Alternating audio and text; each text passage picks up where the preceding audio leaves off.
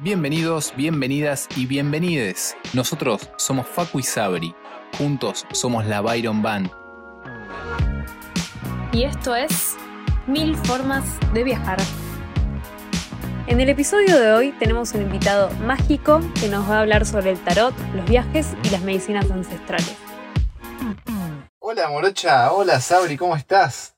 Bien, acá en realidad esto lo estamos grabando después de haber grabado el episodio, así que estoy como mm, con mucha data, procesando mucha Sí, data. sí, sí. Lo que da una pauta de cómo va a ser, ¿no? Sí, sí, sí, sí, se viene un episodio lleno de data, lleno de información, muy introspectivo, muy informativo, así que... Muy mágico. Muy mágico. Y Mm. sí, sí, sí, vamos a estar entrevistando a un duende disfrazado de persona. Eh, un, ser, un ser mágico realmente, hablando de un tema súper mágico también, cual se puede aprender muchísimo. ¿Alguna vez pensaste cuando hicimos, hicimos este podcast que íbamos a terminar hablando de la astrología y los viajes, el tarot y los viajes, Jamás. etcétera? Jamás. Pero bueno, al fin y al cabo siempre repetimos lo mismo, ¿no? Es nuestro podcast y hablamos de lo que se nos canta el culo. Y si no te gusta, Escuchaste otro. no, mentira, besitos a todos los que nos están escuchando ahí, del otro lado.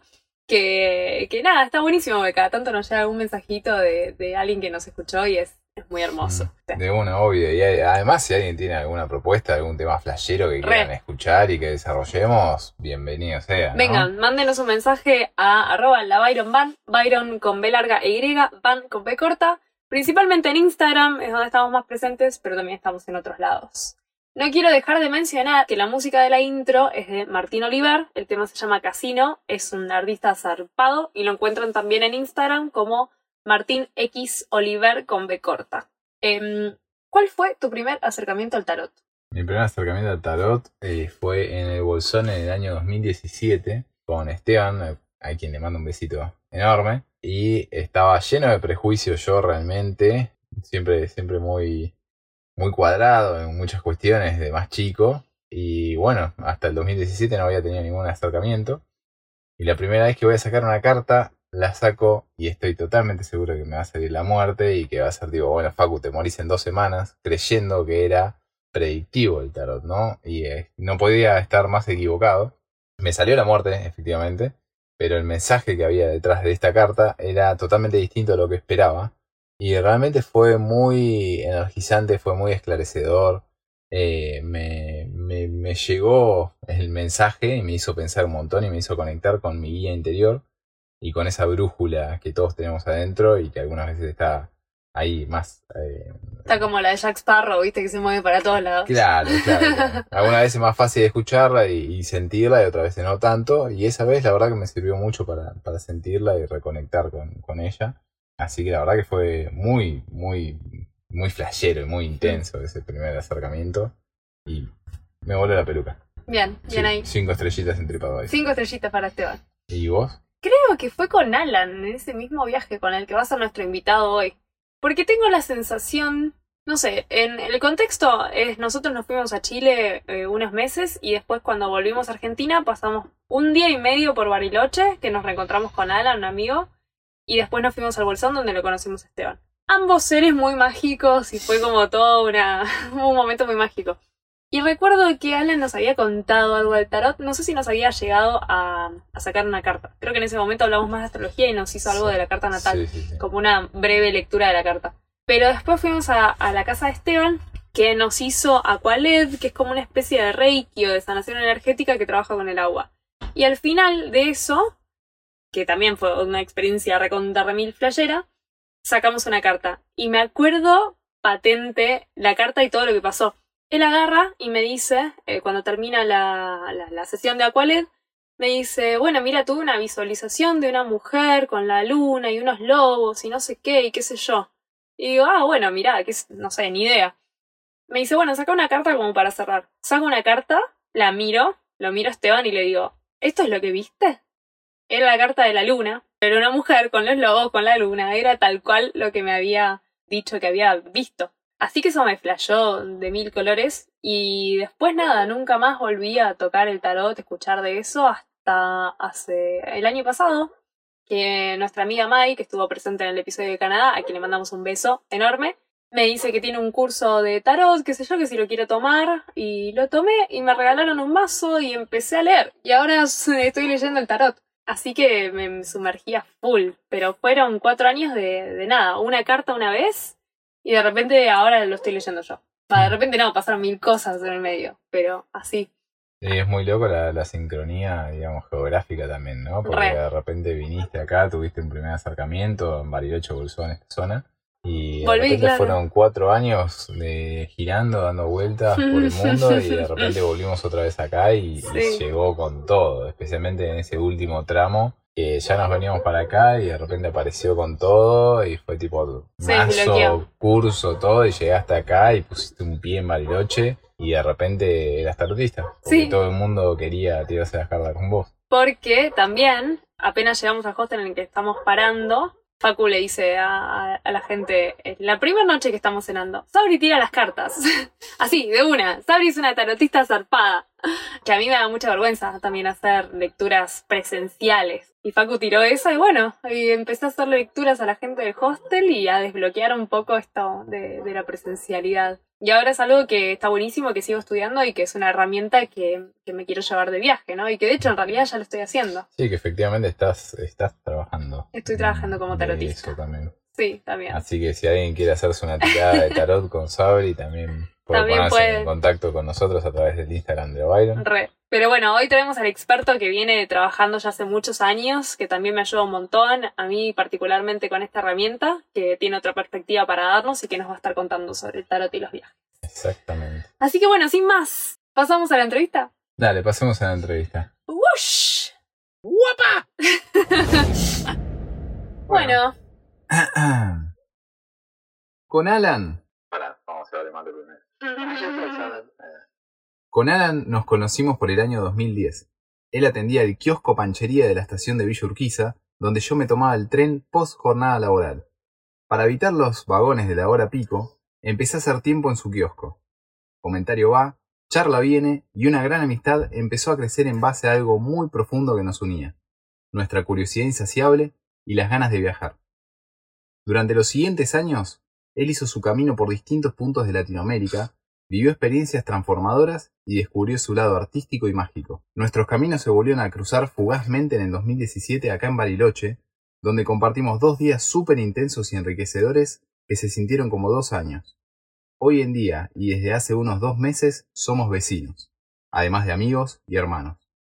Es un ser mágico, un duende disfrazado de persona, y hoy nos viene a contar sobre su especialidad, el tarot. Bienvenido Alan a Mil Formas de Viajar. Es un honor tenerte acá. ¡Eh! ¡Eh! ¡Vamos! ¡Eh! ¡Eh! Hay un papel y se me caen las lágrimas. Pero muchas gracias. te pianto. Gracias a los viajeros de esta Byron mágica que me dan la oportunidad de poder tener esta, esta entrevista tan tan importante e interesante de, de estar en sus podcasts viajeros. Así que es un honor estar con ustedes acá. Vamos, bien ahí. bueno, no, no, eh, no lo van a estar viendo, pero tiene una sonrisa de oreja a oreja eh, muy aniñada, muy linda. Creo que, creo que todos la tenemos. La cantidad de, de cara que está haciendo en este momento son zarpadas. Em, bueno, contanos, Alan, para alguien que, que nunca escuchó hablar de esto o que tiene una mínima idea pero no sabe bien de qué se trata, ¿qué es el tarot? Bueno, a ver, primero, ¿qué es el tarot? Bueno, el tarot es una herramienta que se utiliza en lo que es un mazo de cartas, ¿sí?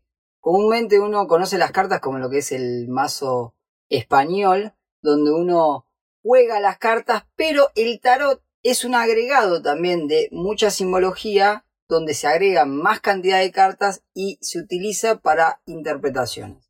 Interpretaciones que nos ayudan a conocer nuestro momento actual, nuestras situaciones que podemos estar viviendo, bloqueos o circunstancias, y también para observar aprendizajes que estamos vivenciando en este momento para nuestro desarrollo evolutivo, ¿no? El tarot para mí es una gran herramienta de autoconocimiento que nos ayuda como a, responder esas preguntas que quizá nadie te puede responder y que de alguna u otra forma genera también un vínculo personal con uno mismo para tener esa claridad y esa sinceridad a la hora de hablarse cuando uno necesita hablar, ¿no? Para mí un poco el tarot es siempre digo que es como un amigo, donde es ese amigo que te tira la posta, más allá de que te guste o no, pero es ese amigo que siempre va a estar fiel al lado tuyo diciéndote lo que necesitas decir y no lo que querés que te digan. Mm. Eh, a veces ese amigo te peleas, a veces ese amigo no te gusta mucho lo que te dice, pero al fin y al cabo ese amigo vino con todo tu corazón, con todo su corazón a poder compartir lo que necesitas escuchar. Entonces, el tarot para mí es un gran amigo del cual hace siete años que vengo teniendo una linda relación, a veces a las peleas, a veces con mucho cariño, y que hoy muy felizmente también me dedico a eso.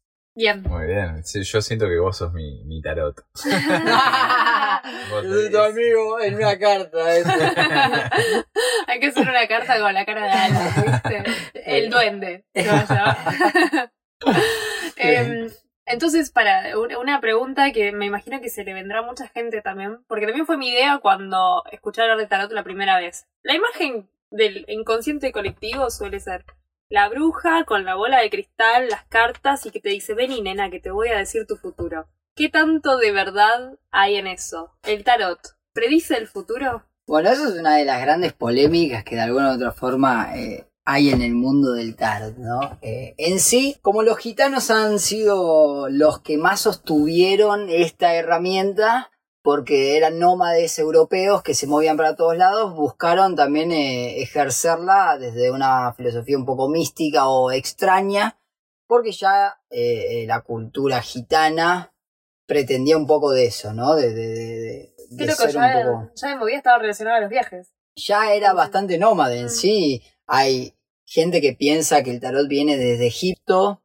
Hay otros que, que, que, bueno, comúnmente se encuentra como la idea de, de, encontrar las cartas o el mazo como, como lugares que han venido desde Italia, pero que de alguna u otra forma nos ayuda como a, a romper esta idea vieja de lo que es el tarot, ¿no? ¿Qué pasa con el tarot? Antes, en 1440 más o menos, quemaban o torturaban a los a las brujas, por decir una manera. Entonces las prendían fuego por el hecho de que no era católicamente moral o, o conectado a, a- a Dios. Entonces eso hizo toda una imagen de tener a esta vieja con una bola Claro. y una verruga y sus uñas súper largas diciendo vení tía, te, te sabré todo tu, tu, tu bienestar, tu abundancia, el amor de tu vida, ¿no? Y te saco todos los guarichos. Claro. Eh, en sí, se puede utilizar para predecir algo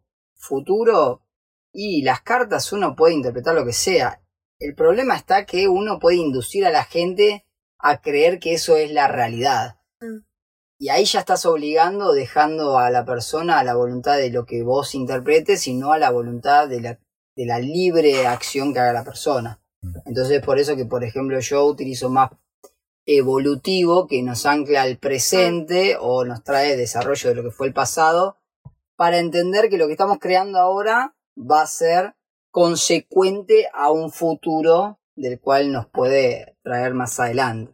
Claro, está bien, perfecto. Entonces, te puede llegar a dar una idea un poco de hacia dónde va la energía, ¿no? Yo lo interpreto de esa manera. Ah, te puede orientar, es como, Sí. como un poco una brújula, pero tampoco decir vas a tener esto, te va a pasar esto. Yo siempre tiro el ejemplo de que si alguien viene a una consulta y una persona le dice, bueno, tené cuidado porque la semana que viene te va a pasar algo, Y es un poco sugestivo, ¿no? sí. es sugestivo porque la persona igual va a estar ahí, más allá de que crea o no, va a estar atenta esa semana que, uh, bueno, a ver qué pasa y voy a estar cortando la cebolla más- con más cuidado, voy a bajar las escaleras con más cuidado, voy a cruzar la calle con más cuidado, porque de alguna forma, nada, si alguien te dijo algo así, uno igual va a estar atento. Pero eso genera que uno pueda crear esa circunstancia porque cada, Claro. cada vez lo está Claro. manteniendo en su cabeza. Como la lo profecía está- autocumplida. La Exactamente, profecía. lo está atrayendo, justamente, lo está creando en su cabeza y le está atrayendo. Sí.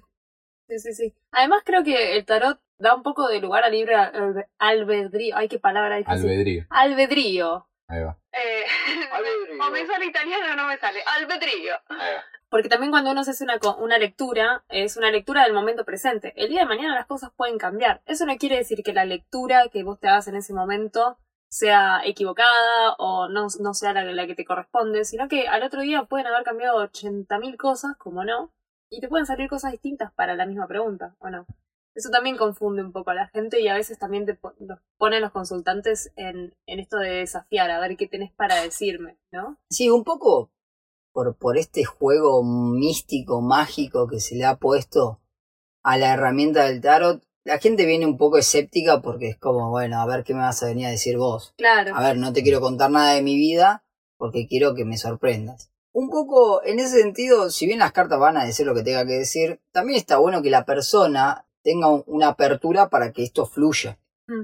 Eh, eh, es, una, es una cuestión de conexión, una Sí. empatía. Es lo mismo cuando vas a un psicólogo y la persona está súper cerrada y te dice, ¿cómo estás? Bien. ¿Te pasa algo? No. ¿Te- ¿Y todo bien con mamá? Sí. Entonces, ¿para qué venís? Si, si está- no, no querés compartir. A mí me pasa muchas veces que hablo con la gente de una firmeza de ese lado, simplemente para decir, mira, yo no te voy a venir a predecir nada de tu futuro, yo no tengo la menor idea de lo que te va a pasar. Sí vamos a observar qué te está sucediendo ahora, pero yo no te conozco. Busquemos empatizar y encontrar una, una, una, una dirección para que nos ayude a darte un mensaje que sea productivo. Claro. Ahora bien, seguís estando como un poco a la defensiva, está bien, bueno, agarremos las cartas y, y- y veamos qué sucede. Bien. En ese aspecto siempre va a pasar que a todos nos pasa que nos resistimos a escuchar o validar algunas cuestiones que tenemos que sanar o reconocer. Porque las cosas lindas, sí, bueno, sos una persona alegre, uy, qué bueno, sos una persona súper divertida, uy, qué bueno, pero sos re cabrón, eh, y sos re histérico, eh, y sos re intenso, eh, no, no tanto, no me resuena. En realidad porque uno tiene sus propias resistencias. Claro. Es por eso que cuando la gente viene, a veces se queda callada porque hay mucha información que es muy clara, porque yo siento que el tarot es un espejo. Mm. Es ese espejo que te dice, mira, hoy te levantaste, no te afeitaste, hoy tenés los dientes todo amarillos porque no te cepillaste los dientes, hoy tenés todo despeinado. Y el espejo es simplemente lo que vos mostraste. Claro. Es lo mismo que cuando preguntamos puntualmente con algo. Por eso muchas veces quizá se pregunta, ¿estás dispuesto a reconocer o a escuchar lo que pueda pasar después de esta pregunta? Mm. Porque a veces la gente pregunta por preguntar y después no se aguanta la respuesta. Claro. Entonces es un arma un poco de doble filo, Mm. que hay que saber utilizarla con prudencia, porque también el mensaje debe ser productivo para que la persona lo pueda canalizar y filtrar. Eh, muchas veces pasa que, que a veces la gente a la hora de interpretar puede ser muy dura o dictatorial Mm. y el mensaje pesa porque la persona puede ser muy sensible o la situación para ella es muy sensible y eso puede ocasionar en realidad una interferencia más que una, una apertura a Mm. poder observar. Bien. En sí, eh, el tarot nos conecta con nuestro propio inconsciente porque las figuras que vemos en las cartas nos relacionan con estereotipos que nosotros hemos inculcado en nuestro inconsciente y nos desata y nos despierta una situación, una emoción, una circunstancia, una empatía, po- positiva o no, y que eso nos desata la apertura a poder observar qué hay detrás de eso y cómo Mm. lo podemos observar desde otra perspectiva para, bueno, desatar ese conflicto. ¿no? Sí. ¿Y cómo fue tu primer acercamiento al tarot? Bueno, el tarot. El tarot fue muy divertido para mí. En sí tenía otro gran amigo que se llama Facu, que lo conozco de los tres años. Siempre los Facu Sa- para mí en mi vida. Saludos para, para los facus de tu vida. Los Facu muchas veces me han marcado mi vida.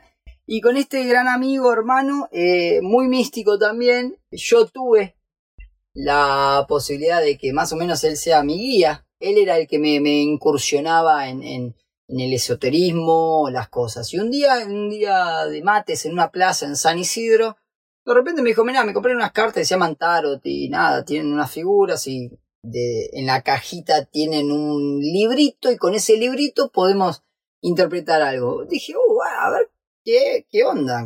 Yo en ese momento no tenía ni idea de todo esto. De repente cuando sacamos una carta, ¡pum!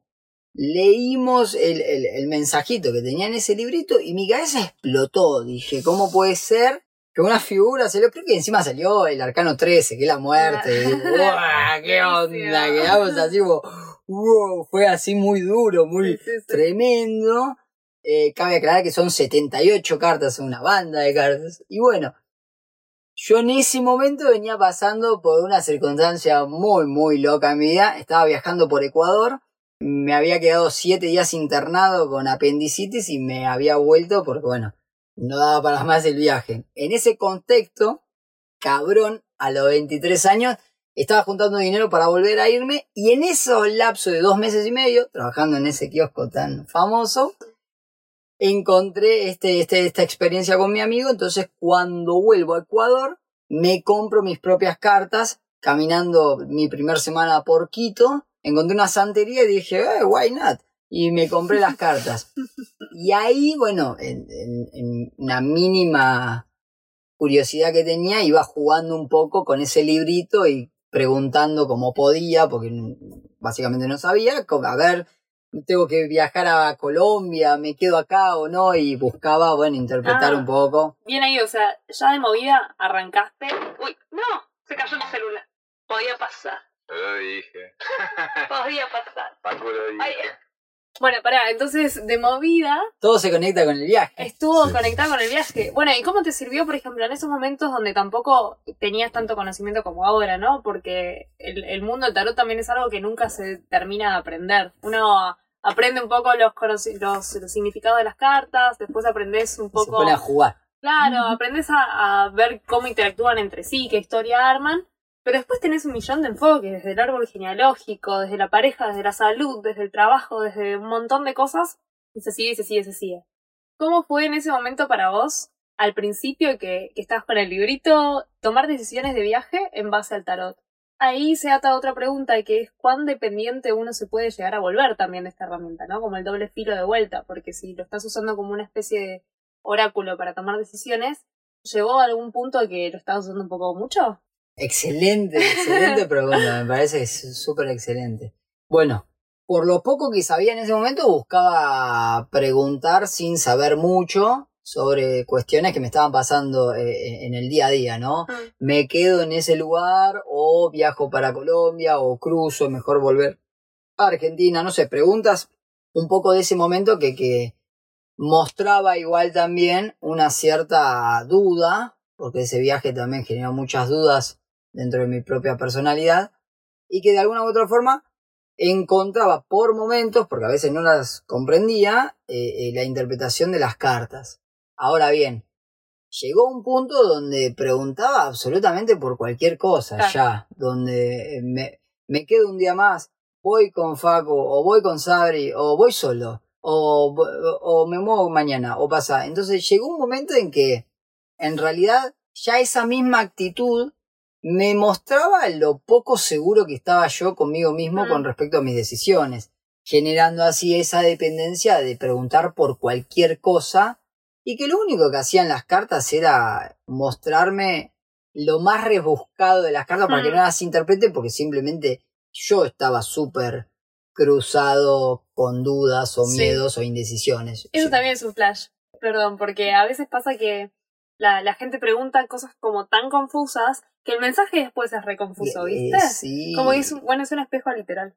Yo siempre digo que, que las cartas por momentos se vuelven chinas pero simplemente porque uno o hizo esa súper pregunta rebuscada mental que sabes que está ahí metido, o de alguna forma no mm, todavía no está claro en lo que quiere saber. Entonces, la, eh, ¿Y eso la te pasó en el viaje? sí, las respuestas eran totalmente iguales. Es, entonces, por momentos era en esa constancia de querer saber si me voy a Colombia, si me vuelvo, si me quedo una semana o si voy para allá todos los días, todo el tiempo, un poco por curiosidad, por un elemento nuevo y otra cosa por una dependencia, generó mucha como irregularidad en tomar decisiones propias. Porque todo el tiempo buscaba una cartita, una Mm. cartita, una cartita.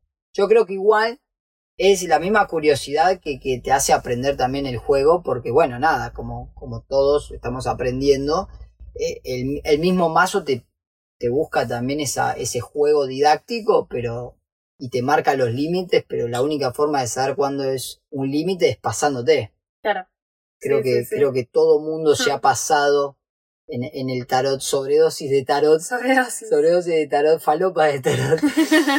Porque eh, uno, bueno, se pasó ahí de, de- de- de querer saber, ¿no? Sí. Y te ayudó igual a tomar decisiones de viaje, por lo menos antes de la sobredosis, ¿no? Cuando era un poco más medido. Eh, antes de la sobredosis me sentía. Por momentos, debo admitir que por momentos me daba claridad y me ayudaba quizá a entender algo. Recordemos que ahí no entendía nada, tenía un Claro. librito y, y- y en ese librito hay palabras clave. Por momentos no cazaba una y por momentos debo admitir que, que fue muy intuitivo. Mm. Pero creo que en ese momento fue más controversia que, que- que claridad. Claro. Eso no dejaba que, que siga jugando con las cartas porque era un elemento súper interesante. Sí. Encima, la vida me puso en un hostel donde había otro tipo que tiraba el tarot, eso no lo conté, Diego. Ah, bien. Eh, entonces jugábamos entre nosotros y charlábamos y dialogábamos y compartíamos un poco. Él quizá, no sé, tenía un año de tarot o seis meses, pasando también por, por una ruptura emocional, pero que de alguna u otra forma nos encontrábamos en ese lugar para aprender entre nosotros lo mínimo de lo que era esta herramienta tan loca como es el tarot. Y con el pasar de los años, cuando ya te fuiste informando un poco más, ya lo empezaste a estudiar y eso, ¿cambió tu relación con respecto al tarot y la toma de decisiones? Bueno, y para este podcast, para el objetivo de este podcast, ah, enfocada en los viajes. Porque después seguiste viajando también y te, y te llevabas el mazo, ¿o ¿no? El mazo ha viajado conmigo en particularmente casi todos los viajes. Después con el tiempo pude establecerme eh, en un lugar, Bariloche, y me ayudó mucho a, a aprender la base de, de lo que era el tarot y por qué se utilizaba de una, se- de una estructura más productiva y no predictiva. Mm. Y ahí sí me ayudó a tomar decisiones quizá más claras, ¿sí? He viajado a Brasil y he tirado en portugués y me ha ayudado mucho a dirigir mi mirada, pero también ya teniendo la experiencia de, de- de esa dependencia constante, buscaba simplemente observarme cuándo podía interpretar las cartas y cuándo no. Claro. Y ya en ese cuándo no era sobredosis, falopa, Claro. Falopa, pepe, ahí. falopa. Aprendiendo los límites, de Es a poco. que, es que claro, es que la única forma de, de- de entender cuánto es mucho es a- hacerlo y ver hasta cuándo te pasás, porque vos podés tirarte cinco veces y capaz que es mucho, y yo me puedo tirar diez veces y para mí quizás es normal, Mm. Eh, pero dependerá también de las preguntas y de las circunstancias. Sí. Eh, ahí me ayudó mucho, nada, el mismo viaje que es hiper incertidumbre, ustedes ya lo saben, donde por momentos te ayudan las cartas para entender y por momentos uno quiere saber para buscar tener un control o, o- Claro, mínimamente saber algo cuando el viaje es súper incertidumbre. claro, sí, sí. A veces también eh, un poco la, lección de eso es eh, la entrega, ¿no? Decir, bueno, no siempre tengo que saber. Eh, claro. Y esa es un poco la lección. ¿Y como herramienta de trabajo lo usaste viajando? He viajado tirando el tarot eh, por Brasil, por el norte de Brasil, por Bahía, donde tenía ahí mi, mi maderita y me iba a una playa súper hermosa a tirar el tarot. Un gran desafío tirar el tarot en portugués. Sí, ¿no? He tirado el tarot ahí en Brasil y he tirado también en Ecuador. Y, y he tirado también en, eh, en cualquier lugar. Yo siempre he llevado las cartas y por momentos daba la oportunidad a la gente. Me ha servido como, como herramienta de, de trabajo, sí, porque por momentos la gente me pagaba o hacía el intercambio económicamente. Mm.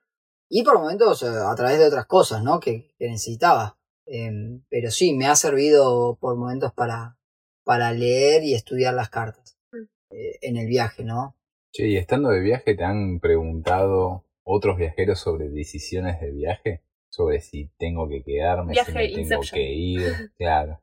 Sí, constantemente la gente pregunta porque es un poco lo que, lo que también da, da, da el tarot, ¿no? Como querer responder esas, esas dudas que uno en ese momento todavía no las tiene claras. Por momentos es por la falta de confianza de uno mismo, ¿no? Que creo que a todos nos pasa, de decir, pará, tranca, fluyo y me entrego, cuando sienta que me tengo que ir me iré. Y después por momentos es, realmente estoy sintiendo y resonando algo, me gustaría saber qué otras oportunidades o se me están presentando otras oportunidades. En sí yo busco, desde por lo menos mi, mi propia práctica, darle eh, las opciones en general con respecto a la situación que pueda tener la persona, ¿no? Si te quedás, mira, la- la- el aprendizaje seguirá siendo esto, trabajarte esto, esto, esto, esto. Ahora, si te vas para, no sé, tal lado, y bueno, por lo que se ven las cartas, quizá puede ser súper productivo y te va a ayudar a tal, tal cual cosa, pero nunca voy a hacer personalmente esto dictatorial diciendo esto es mejor o esto es peor. Claro. A menos que sea súper claro, ¿no? Las cartas, sí, sí, pero... que O sea, tipo, sí, no. Claro, sí, tal Que cual. rara vez pasa igual. Me muy rara vez, sí, sí. O por lo menos no busco eso porque dejo que la persona elija. Claro. Uno orienta o da ahí una claridad, pero en realidad es como charlar con alguien y cuando uno charla en una charla común con alguien, te das cuenta cuál le incentiva más. Porque ves Sí, el, el, el, el autoestima, las ganas y, y ve cuando está medio trabado en un lugar. Eh, Casi en siempre sí es reafirma esa. algo que yo estaba pensando. Claro, yo, el, tarot es un poco eso, ¿no? Como tener un, un- un momento de hablar de las cosas quizá más complejas o difíciles que uno está hablando y tener quizá una interacción con alguien que además tenga un medio que son las cartas para Mm. poder como desbloquear esas cosas y, y que se pueda traer claridad, ¿no? Al fin y al cabo se trata de eso y no de Sí. adivinar, te vas, soy Re. re capo, no, no Bueno. tiene nada que Yo la, la primera vez que tuve un acercamiento así al tarot fue en el Bolsón, justo después de la última vez que nos vimos, Hace cuatro años. hace cuatro años, en 2017, con, con Esteban, que les mandamos un un beso grande a Esteban. También. Otro ser, Esteban. otro ser mágico. Vamos, Esteban.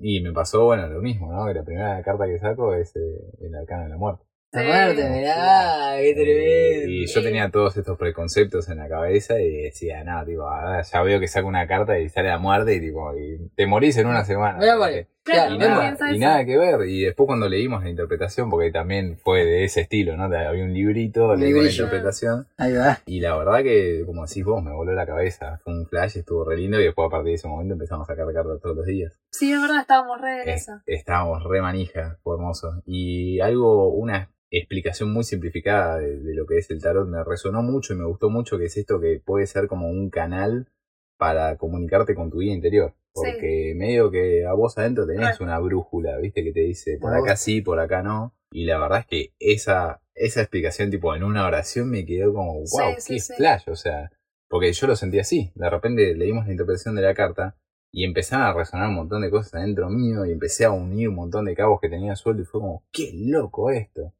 Y me fui renovado, energizado, pensando en un montón de cosas, con muchas ganas de tomar acción en un montón de otras. Sí.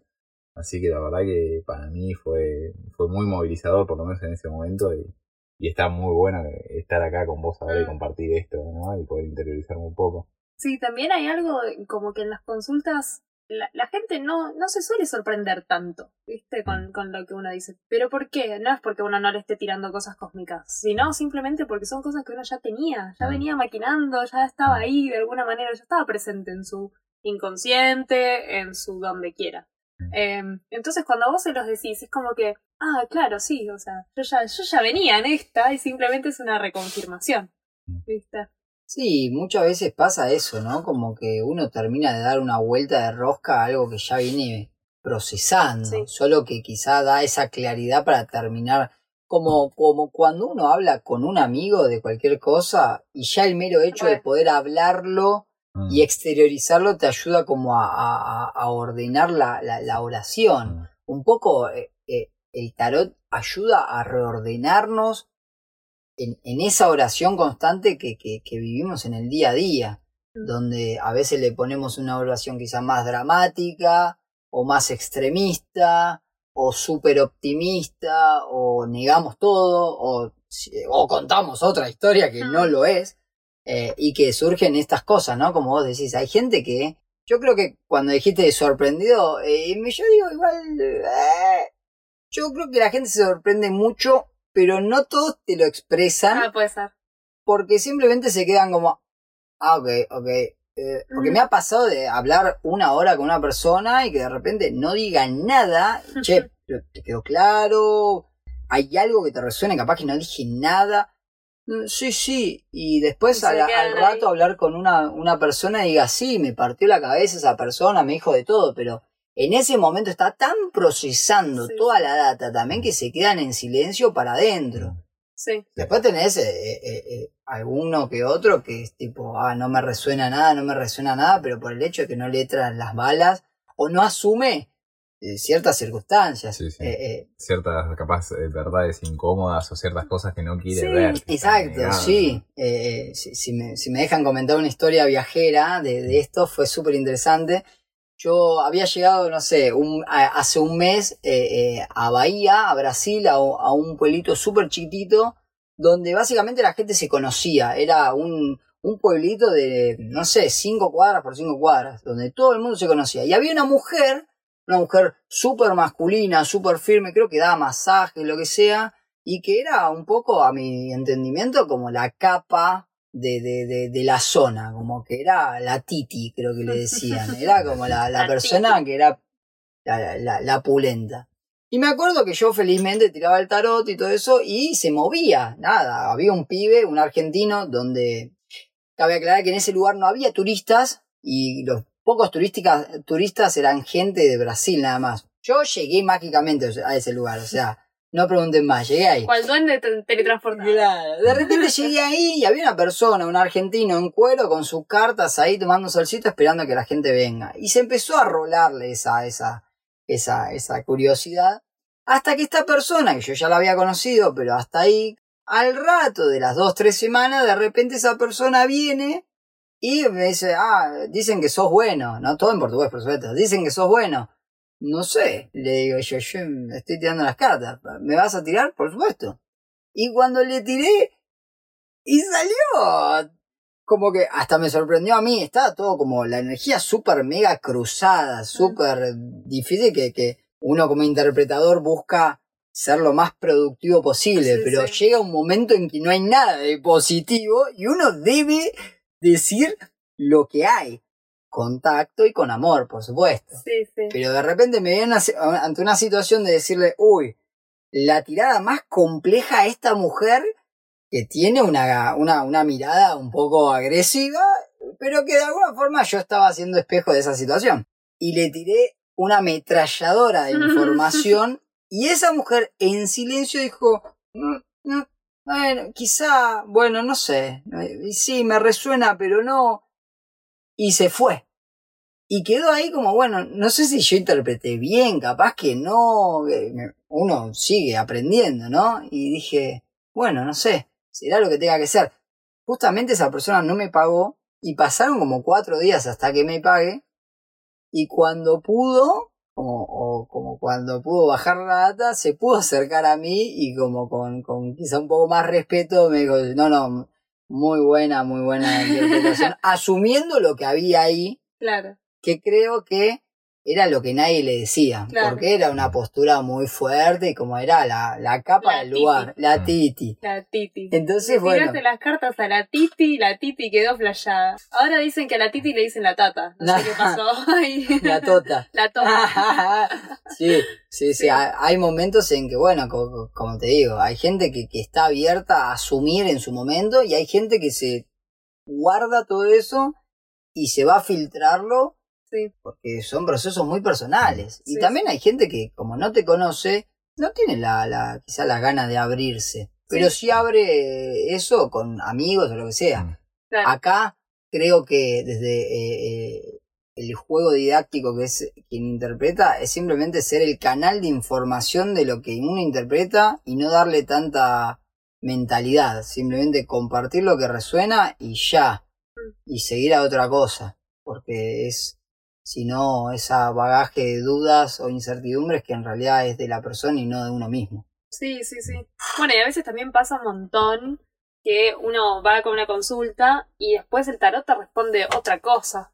A mí me pasó recientemente que le hice una lectura a un amigo que quería saber si, cambia, si cambiaba de laburo o no, así de simple. Entonces sacamos una cartita y lo que salió no fue te tenés que cambiar de laburo o no te tenés que cambiar de laburo. Lo que salió fue ahora lo que está sucediendo en tu, en tu entorno es, es de esta manera. Y si vos buscas un cambio, te vas a librar de esta energía. ¿Entendés? Como que fue algo que iba por otro lado, que tenía que ver con si se cambiaba o no se cambiaba, pero no le respondía sí o no, sino simplemente le daba, decía, vos tenés que considerar esto ahora. Él estaba pensando en las horas de laburo, en la plata, en las cosas productivas que tienen sentido, pero el tarot fue por otro lado, fue cuánta energía vital te está sacando esto hoy en día.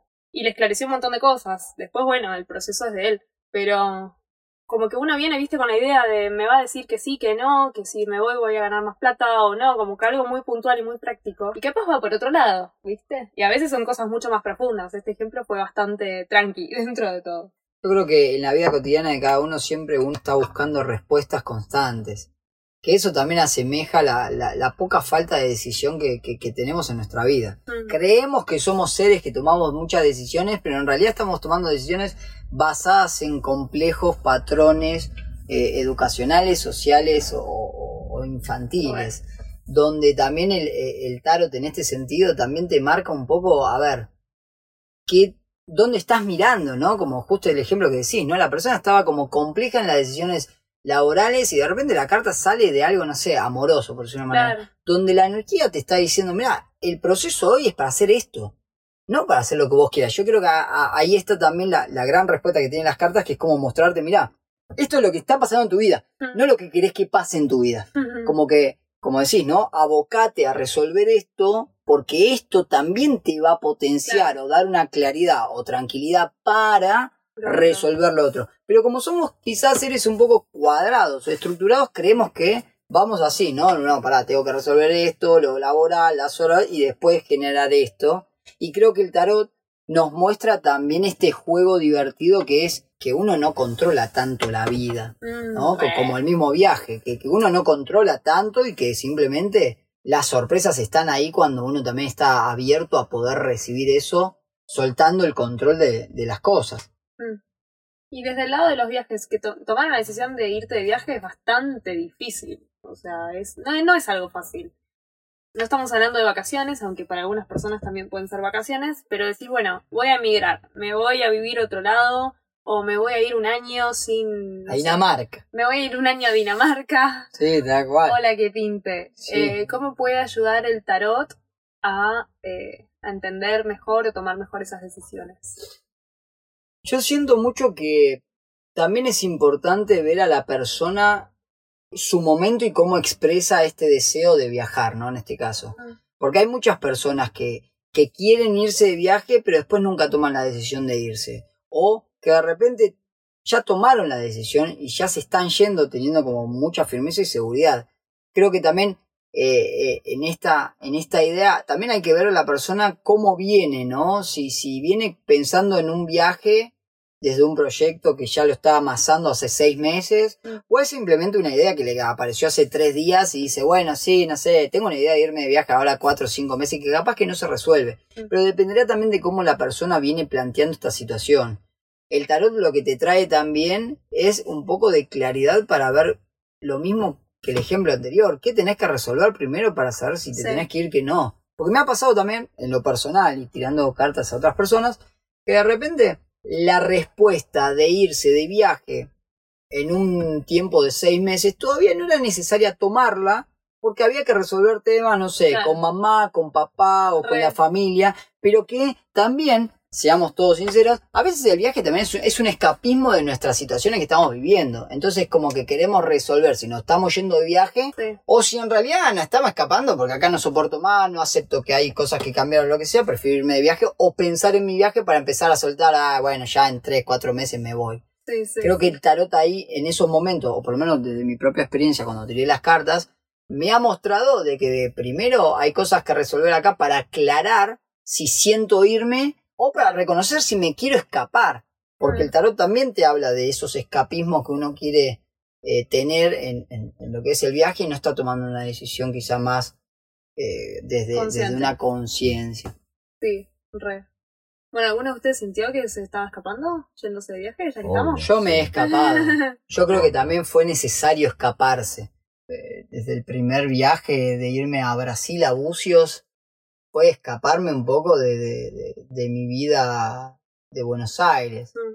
Para conocer algo totalmente diferente. Pero sí, desde una retrospectiva para atrás, fue un escape, pero que me ayudó a abrir puertas también. Como que creo que también eh, el escape es necesario por momentos, te ayuda. Sí. Después, si uno se acostumbra a escapar, es otra casa, ¿no? ¿Sabes qué estoy pensando?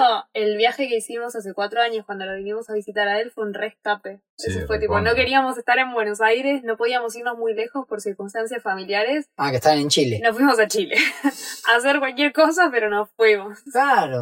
Era necesito estar en la naturaleza. Sí, sí, emocionalmente era un escape totalmente necesario. Re. Porque si no, era que hacernos una bolita y ponernos a llorar. Sí, realmente. sí, sí. Porque sí, no había sí. mucho que pudiéramos hacer tampoco. No, no, tampoco. Era simplemente quedarse ahí y decir, bueno, bueno, y ahora. Masticar, Y ahora- ¿qué masticar el momento. ¿Qué hacemos? ¿Qué hacemos? Sí, yo creo que, que, bueno, eh, en ese sentido creo que todos escapamos un poco. Escapamos también de la monotonía o de lo establecido. Mm. Creo que, que, que también es, eh, el mismo escape es un, es, una, es, es un inicio a buscar algo diferente. Sí, además el mismo escape también te puede traer aprendizaje, no es que no. Oh, no, empezó el perro a ladrar. Bueno, va a haber un perro ladrando. Te puede traer un montón de aprendizaje, porque vos te vas, te escapás de la situación, qué sé yo, y capaz eso mismo también te lleva a volver a enfrentarlo con un poco más de perspectiva, porque también el espacio y el tiempo es necesario. Y a veces te puede traer otros aprendizajes que después te devuelven a esa situación con un poco más de madurez o, bueno, nada, eso sería la situación ideal, ¿no? A veces uno va y vuelve y está con los mismos quilombos. Claro, es que inevitablemente a veces eh, quedan como esas materias del colegio que quedan pendientes. Te podés ir a recorrer todo el mundo, pero cuando volvés te aparece la misma emoción con papá no resuelta o con mamá no resuelta. Y vos decís, pero ¿cómo puede ser? Recorrí el mundo, conocí miles de culturas y de vuelta vuelvo a caer en la misma situación cuando me dicen, no sé, eh, vago. Eh, puf, puf, puf. Y es porque Y no aprendiste nada. Claro, y, y es que hay cosas que también uno con el momento va a tomar la decisión de asumirlas o no. Pero a veces también en ese mismo escapismo, también es reconocer que quizá en ese momento uno no está tan preparado Re. para asumir eso y que necesita, como decían ustedes, de la naturaleza, estar en un lugar quizá más tranquilo porque en ese lugar no estaban siendo productivos o no servían para nada, porque Sí, sí, a veces uno está ahí esperando y es como me estoy pudriendo también. Entonces sí, está bueno eso. Y es malo para, para uno mismo y es malo para lo- la gente que te rodea, ¿viste? A veces es necesario escapar por el bien común de todo, porque no lo podés resolver. Y listo, está bien. Y escapás. Cuando- Está bárbaro. Y capaz después volvés y volvés con nuevas herramientas y una nueva perspectiva. Y capaz lo podés resolver o capaz no lo resolvés, pero se, se, se vive de otra manera. Lo podés experimentar de otra forma y los demás lo experimentan de otra forma y, y capaz no es tan grave como antes. Claro, como cuando te peleas con alguien y decís, bueno, voy a salir a dar una vuelta. Exactamente. Pero te vas a, el otro, a otro país. Sí. voy a darme una vuelta por seis años. Sí, Ya vuelvo. yo creo que, que también un poco eh, el viajar es salir a ver desde otra perspectiva la situación, ¿no? Lo que nos trae mucho el viaje es poder alimentarnos y nutrirnos de otras perspectivas y culturas, Mm. que de alguna u otra forma después uno se nutre de eso para implementarla en la vida. Ahora bien, uno después puede quedarse en el otro país resistiéndose a, a admitir que quizá tiene que asumir la vuelta o, o afrontar una situación que puede ser dolorosa o no. Y que ahí, bueno, ahí ya está el mismo complejo que puede ser de quedarse toda tu vida en, en- en un mismo lugar, ¿no? Mm. Pero creo que lo bueno que tiene ese viaje es poder salir, respirar un aire nuevo, ¿no? Tomarse un tiempo en soledad de todo el conflicto que pueda hacer, trabajo, amistades, relación, lo que sea, y poder como recargarse de una nueva perspectiva para compartirla de otra mirada y que se pueda debatir. Sí. Y pregunta, ¿vos sentís que el tarot te ayudó a poder entender mejor cuáles son los aprendizajes de un viaje o de un proceso en general? Pero bueno, de, lo- de los viajes que viste que a veces uno está ahí, lo vive y está muy viviendo el momento y después estás muy acelerado tratando de resolver cosas y qué sé yo. Y como que hay pocos momentos que uno se hace para sentarse y decantar. Capaz el ritual del tarot, como puede ser una meditación, como puede ser un montón de otras cosas, son cosas, son herramientas que te ayudan como a decantar esa data y decir, bueno, no sé, de este viaje que hice, cuál fue el aprendizaje y poder verlo, ¿no? Con un poco de, con más claridad. ¿Lo sentís así, tal vez? Yo siento que, que por momentos en el mismo viaje, en ese trajín de estar todo el tiempo, ¿no? Con, con ¿cómo se dice? Con, con interacción, ¿no? Porque uno está o en un hostel o haciendo voluntariado o estando en un lugar donde todo es diferente y tenés miles de actividades para conocer. Creo que la herramienta me ha ayudado también a, a plantearme lo que estaba vivenciando y también un poco frenar mi- mi- mis caprichos de, de hacer todo lo contrario, ¿no? El último viaje que tuve con mi pareja fue una cagada a palo realmente emocional, donde de alguna forma mi iniciativa evasiva era querer hacer desde un miedo, una desesperación, más que comprender el proceso que estaba pasando, que era quizás muy el ermitaño, que era estar para adentro. Y yo me preguntaba, ¿cómo voy a estar para adentro si estoy viajando, tengo que hablar con gente, tengo que estar en un hostel, tengo que hacer esto, lo otro? Y la energía era quizás no para compartir tanto en, en- en un sentido masivo, y sí para reflexionar con respecto a mis emociones o cómo estaba viviendo el viaje desde esa circunstancia dolorosa de, de no afrontar o asumir alguna responsabilidad que, que- estoy teniendo. Y ahí sí me ha ayudado a ver eh, eh, esa interacción de las cartas. Creo que sí. Por momentos, yo, yo tengo mi, mis dos tiradas. Tengo la tirada express, que es tirarme una carta del día o ver algo rápido, que también me muestra mi poco tiempo de reflexión íntima, Claro.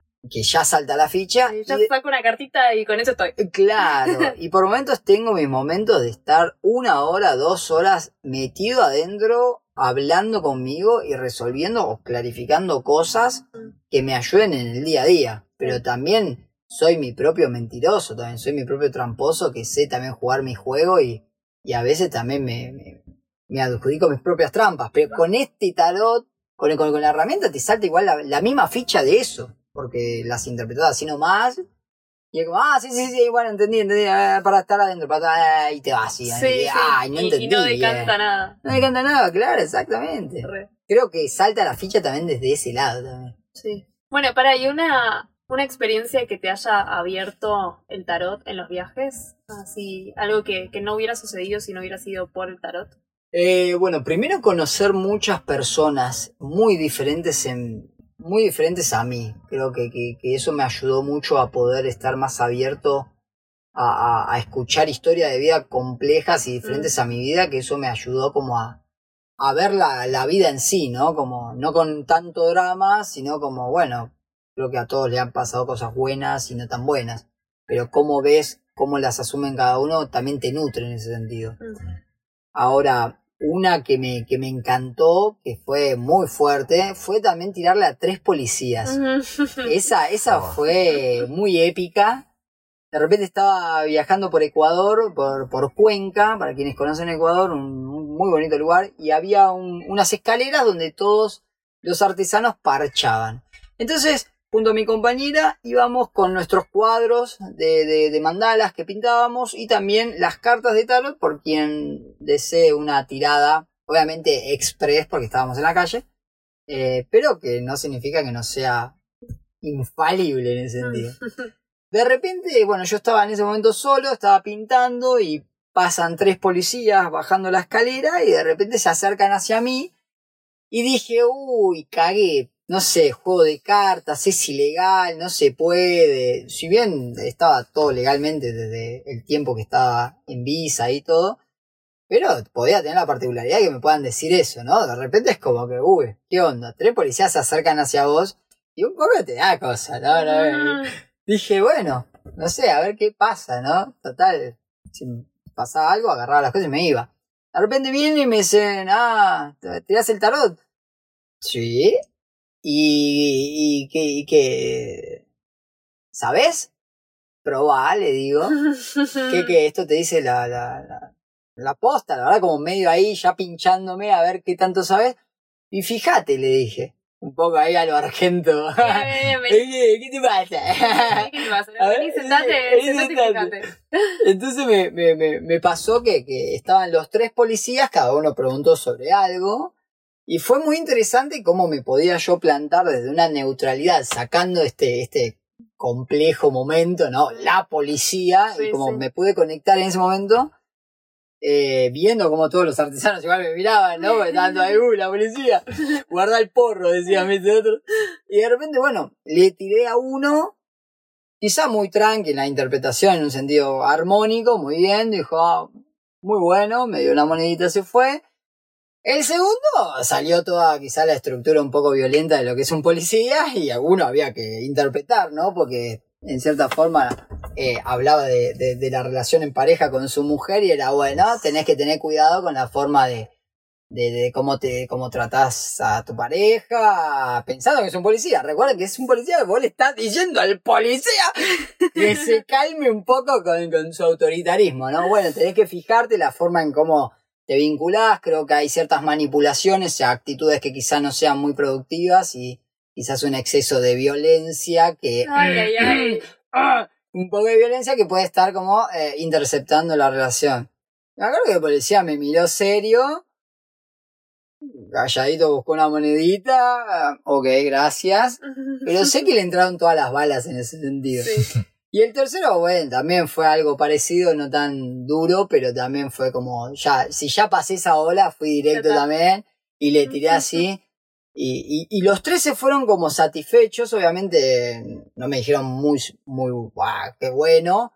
Eh, cabe aclarar que los policías en Ecuador, por lo menos a mi experiencia, son muy educados. Quizás uno tiene la idea de los policías siempre son violentos. Eh, por lo menos en Ecuador, en esa zona, son súper educados. Siempre he tenido súper relaciones tranqui. Tampoco era que cometía actitudes vandálicas. Pero eh, tenía, podías tener una, una interacción y una comunicación un poco más armónica que lo cotidiano. Entonces, bueno, fue, fue una experiencia que rompió muchos paradigmas para mí en un sentido de, de, de, de, de hablarle a la gente que tenga que ser, no a la que yo Mm. creo o quiero que sea. Sí, y de repente sí. la vida me trajo tres policías, cosa que nunca me hubiese imaginado, Sí. pero que de alguna forma puede salirme de mí, de ese miedoso o de ideas y juicios para poder compartir los mensajes que sean. Mm. Ojalá que a cada uno de los policías, si me ven, que haya sido de, de, de mucha... Beso Gracias, la policía. Bueno, y no solo que a vos la vida te trajo tres policías para que le tires las cartas, sino que los tres policías, la vida les llevó un tarotista para aclarar algunas cuestiones, ¿no? Porque sí, tampoco es... tal cual. Ahora ya es una cuestión un poco más común, o sea, uno se mete en Instagram y encuentra un, un tarotista y qué sé yo. Pero es difícil también dar con alguien con quien uno se sienta con la confianza para abrirse, porque en definitiva es casi una hora de terapia. O sea, tanto hacerte una lectura astrológica como hacerte una tirada de cartas o cualquier tipo de terapia alternativa, aunque haya una herramienta en el medio que sea un toque distinta, que no sea solo hablar, termina siendo una sesión de terapia y vos te estás abriendo a un extraño, viste, ahí, no sé, contándole tus cosas. Eso también es un montón, tanto para el que recibe esa información como para el que la da. Sí, en, en, en lo particular también a, estos policías, eh, yo creo que, que fue también eh, el acto propio de valentía de ellos, ¿no? Sí, Ca- cabe aclarar que cada país también tiene su- sus interacciones o no con este mundo del tarot y de alguna forma en Ecuador quizás no era tan común que se vea. Entonces, eh, justo en Cuenca es un lugar muy conservador, muy religioso, entonces era como todo lo contrario, ¿no? Pero ya acepto también esa valentía de estos tres policías que ayudaron también a su propio, eh, a su propia curiosidad, ¿no? A, a- a ver qué había detrás de eso. Me parece que eso también fue un acto súper valiente de ellos. Con respecto a, a- a la otra pregunta que pusiste, sí, yo creo que el tarot es un medio simplemente para dialogar y que nos podamos como expresar más íntimamente las cuestiones que no hablamos tanto eh, eh, en nuestra vida cotidiana, ¿no? Mm. Donde eh, a través de las cartas, quizás con la apertura de la persona o no, uno puede descifrar un poco dónde puede estar el bloqueo, ¿no? Que muchas veces la persona no habla, pero vos le decís, bueno, puede ser que acá tengas un bloqueo mental. Y ahí la persona dice, bueno, sí, soy súper exigente conmigo misma. Y ahí ya sale una conversación súper empática y muy común porque todos tenemos esos cruces mentales, pero desde ahí, como decís vos, se genera un vínculo de, in- de intimidad donde nos podemos abrir al otro desde una eh, perspectiva terapéutica para traer información que sea de un bienestar. Mm. Sie- Siempre se mezclan muchas herramientas, cada uno, no es que solo uno estudia el tarot, después uno lo relaciona con la astrología, o con la numerología, o con la biodecodificación, O o con la terapia. o con la terapia en sí, o con su propia terapia de experiencia. Mirá, a mí me pasó lo mismo que vos y leí este libro o hice esta actividad y me ayudó. Que eso también surge de, de conectar también y de empatizar, ¿no? Porque también hay cierto como idea de que el tarotista es como el mago o el que se la sabe todas y en realidad rompamos esa perspectiva que somos dos personas igual, que la venimos pasando igual, solo que uno tiene el tarot y se tira eh, esa herramienta, pero que también le pasan cosas y vive cosas. No es que significa que tiene todas las respuestas y es el capo de los capos. Mm, Esa es una presión que quizás uno le, le pone a quien está interpretando, pero en realidad es un ser humano que está buscando tener un servicio hacia un otro, re.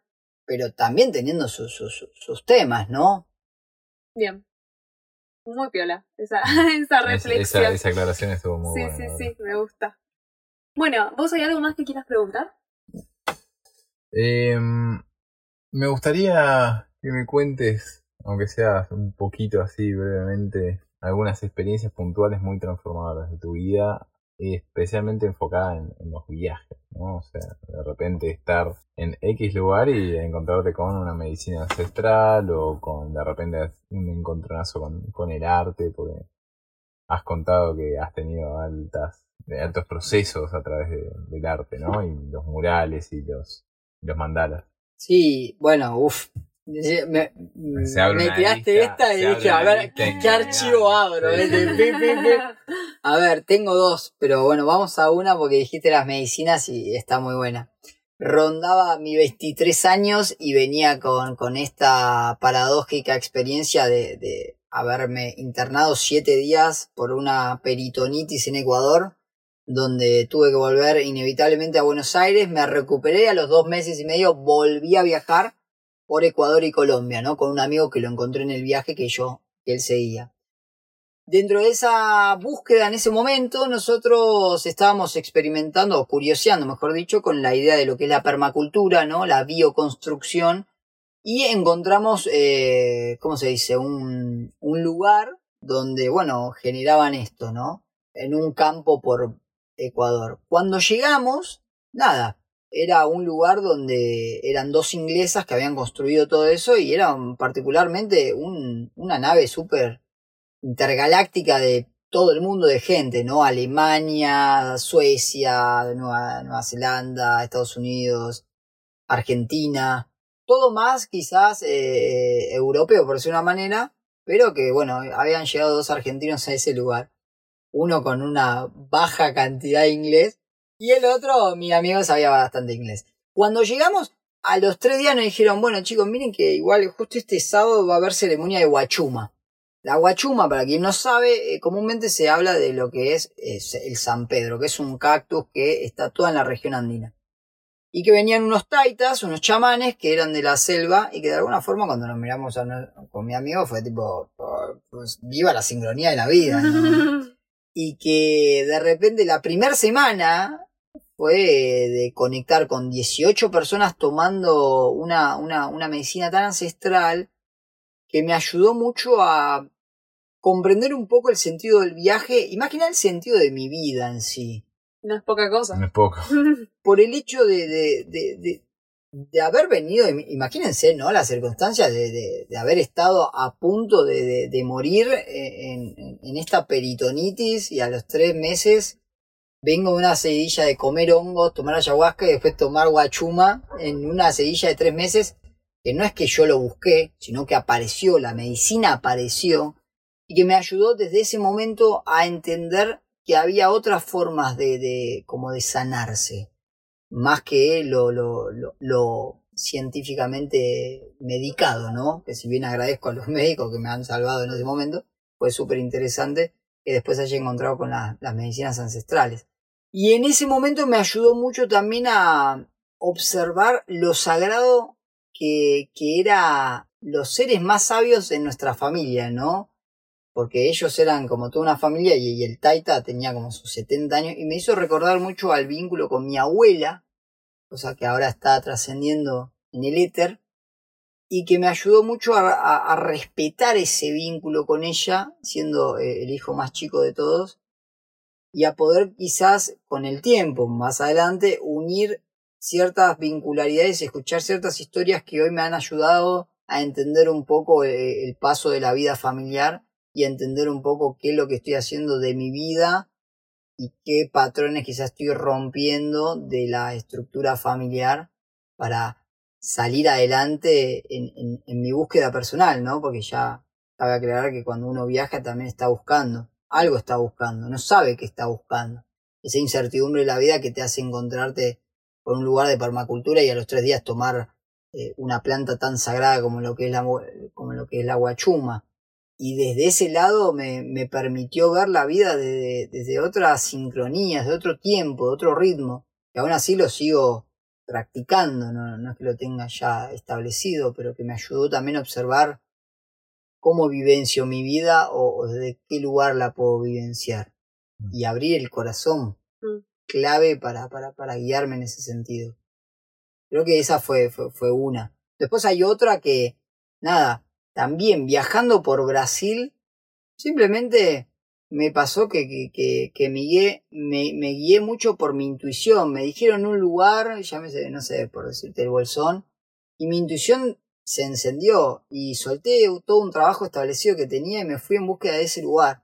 En ese lugar a los dos meses me encuentro con un artista, un gran muralista, David, que mágicamente le digo, va, él me pregunta, ¿vos tirás el tarot? Ah, sí, yo tiro el tarot. Mirá, vos sabés que yo encontré en un tacho de basura un tarot en miniatura, me dice, no sé si me podés enseñar.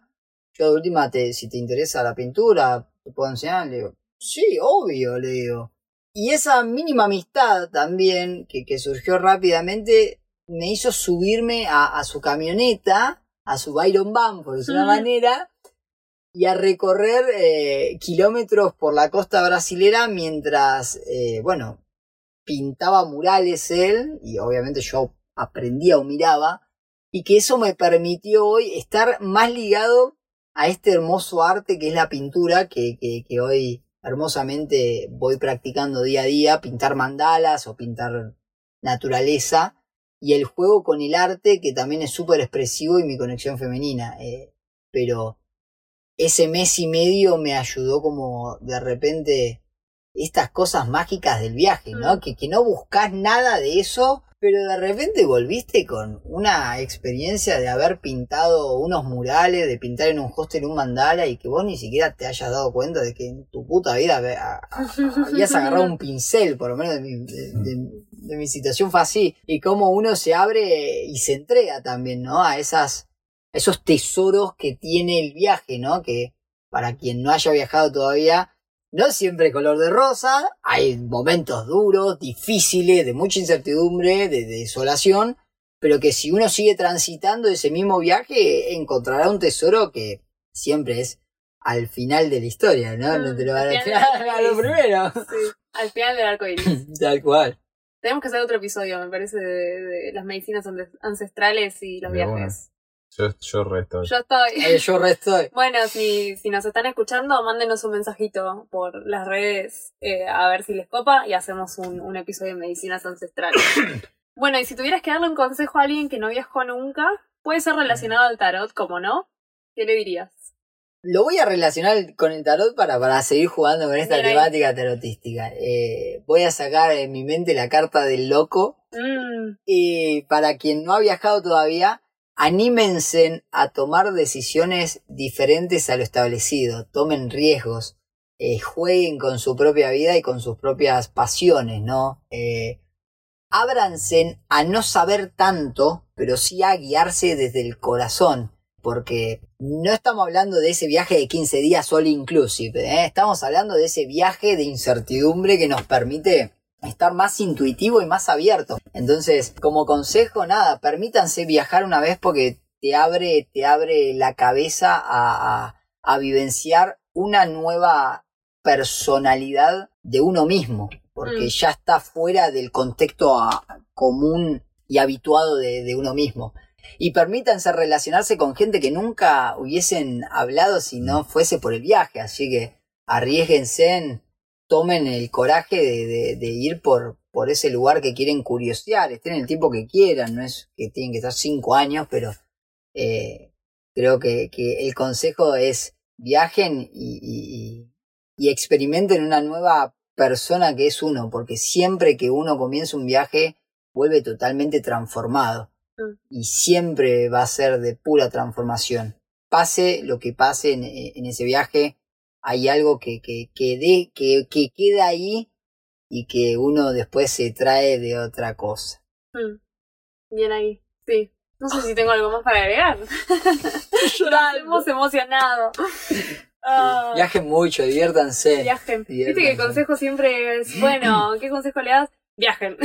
siempre Sí, viajen, sí. ¿por qué tal cosa? Pero viajen. Es que, es que, es que viajen y se van a dar cuenta, no, no, no hay mucho que poder explicarles, ¿viste? Es como, hay cosas que no se explican, se vivencian, es como, viajá y te vas a dar cuenta. Espectacular. Porque cuando estés en un hostel vas a estar hablando con gente y, uy, mirá, no pensé que podía hablar. Y ahora estoy hablando por presión, porque si no, no vas a hablar nunca. Es así, así que viajen y di- disfruten. Tengo que hablar con la gente de hostel porque no encuentro la sal. No encuentro la sal. No te queda otra. Claro, tal cual, sí. ¿Dónde está la sal? Tengo que preguntarle a alguien Sí, que no conozco. Sí, sí, tal cual. Hasta, hasta el más introspectivo le va a servir mucho el viaje porque le va a abrir las puertas a, a hablar, a compartir. No sé, Bueno. che, ¿de dónde es esta montaña? ¿Cómo puedo ir? Ah, vos vas, podemos ir juntos. Así que es, es, es la apertura a eso, ¿no? A, a, a desconocerse un poco. Bien. Eso es el loco. Ah. Ah, qué profundo. Bueno, y con eso cerramos, me Vamos, parece, porque ya, ya no nos eso. podemos ir con una mejor nota. Ah, Se se va a llamar la Byron Allen. La, Alan. Van. La Alan Van. Van Allen. Bueno, si lo quieren encontrar, a Alan lo encuentran en Instagram como arroba instinto plutoniano. Si les resuena eh, la onda que tiene para hacerse una lectura o para aprender a leer el tarot también. Si están incursionando por ahí, Alan da cursos presenciales acá en Bariloche, en Argentina, pero también tenés un curso online, ¿verdad? Sí, para quienes les interese el tarot, la astrología también, También, también. eh, la numerología y muchas cosas más. Ahí en mi perfil van a estar viendo mucha información. Eh, y también sí, ya estoy lanzando, ya, ya está lanzado el curso online de tarot, así que para quienes quieran saber un poco más de esta hermosa aventura que es la herramienta de autoconocimiento, bueno, ahí van a estar en mi perfil y van a poder estar viendo cualquier cosa y me pueden hablar. Así que yo muy felizmente lo, voy a estar contestando cualquier duda y consulta que tengan. Espectacular. Bueno, y a nosotros nos encuentran siempre como Arroba la Byron Van, Byron con B larga y Y, Van con B corta. Estamos en todas las redes sociales que se les ocurra. Y bueno, esto ha sido un placer. Gracias Alan por acompañarnos en otro episodio de Mil Formas de Viajar. Y nos vemos en la próxima. Nos vemos en la próxima que puede llegar a ser plantas ancestrales. Ojito ahí. El próximo capítulo. Plantas ancestrales. Próximamente. gracias, gracias a ustedes también.